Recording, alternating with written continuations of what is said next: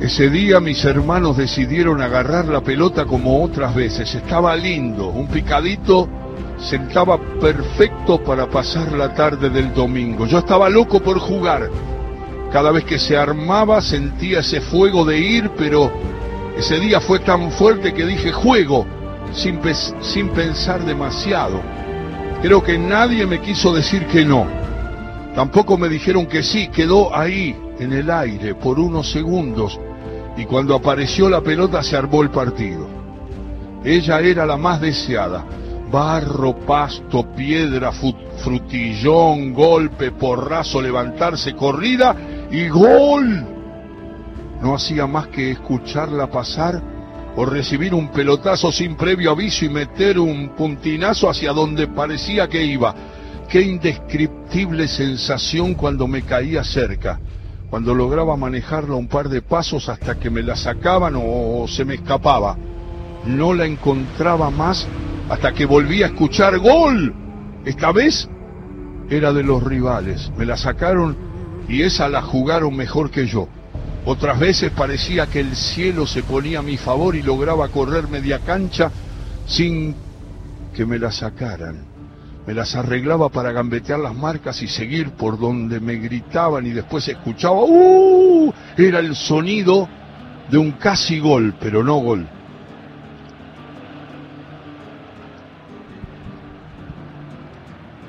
No sé bien cuándo ni cómo me enamoré de la pelota. Me pasó.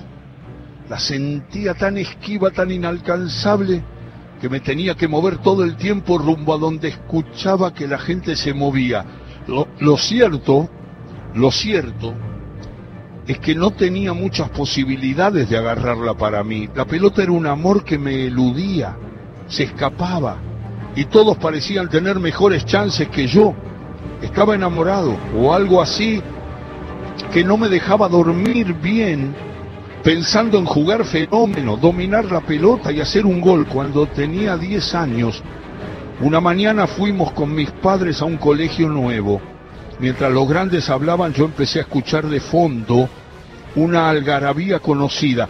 Era el sonido de las corridas en estampida por un gol, los gritos de los jugadores en posición pidiendo la pelota. Sin embargo, esa no era una pelota cualquiera, sonaba repiqueteando, orgullosa de su corazón de cascabeles que me invitaba a bailar al compás de su música.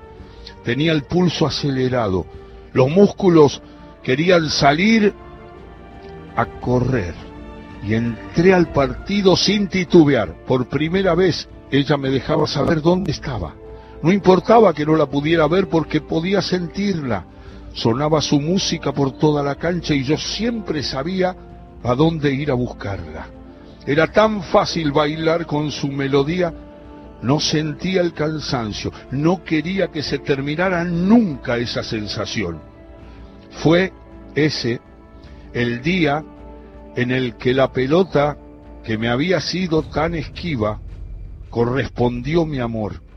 Había jugado tantas veces en el silencio de su voz, buscándola a tientas, alcanzándola a duras penas, esforzándome a pura voluntad para hacer un gol y sin darme cuenta esa pasión me había estado preparando en cada jugada para ese momento. Cuando la pelota me dejó escuchar su corazón de cascabeles, fue tan fácil y tan alucinante la sensación que supe que era el primer día del resto de mi vida. Sí, sí. No quería otra cosa que ser un gran jugador. Ese fue el primer día de miles de turnos de entrenamiento, partidos, goles, fracasos, victorias, revanchas, penales, viajes, equipos, compañeros y rivales. Ese fue el primer día de una historia de amor que me acompaña desde entonces. Pasaron 40 años desde aquella primera vez en la que bailé al ritmo de una pelota con música de cascabel y hoy puedo decir que ese primer amor me enseñó a luchar por los sueños, a transpirar la camiseta, a ser el primero en llegar y, claro, si era el primero en llegar, ¿cómo podía ser luego el último? en irme de un entrenamiento a ponerle voluntad en cada intento fallido y volver a probar a no bajar los brazos y sostenerme en la fe, a confiar en que se puede lograr lo que te propones si estás dispuesto a jugar igual con desventaja y a no perder la confianza de que va a llegar el día que suene la música del corazón de Cascabel. Hace 30 años que soy el capitán de la selección nacional de fútbol ciego, los murciélagos. Viví siete mundiales, cuatro Juegos Paraolímpicos. Dos veces salimos campeones, cuatro veces subcampeones. Ganamos dos medallas plateadas y una de bronce y seguimos entrenándonos por el sueño de la presea dorada.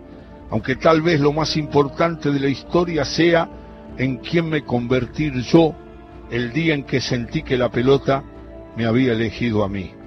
Hoy estoy convencido de que todos podemos lograr más de lo que nos imaginamos si decidimos practicar con voluntad, una manera de vivir que trascienda nuestros, nuestras limitaciones, no importa cuáles sean, aunque la pelota no se escuche ni se vea, siempre hay un partido al que te podés subir si así lo decidís.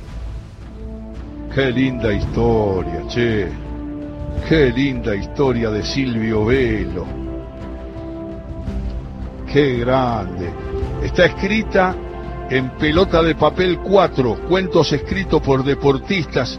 Y el querido Silvio Velo me está escuchando, maestro.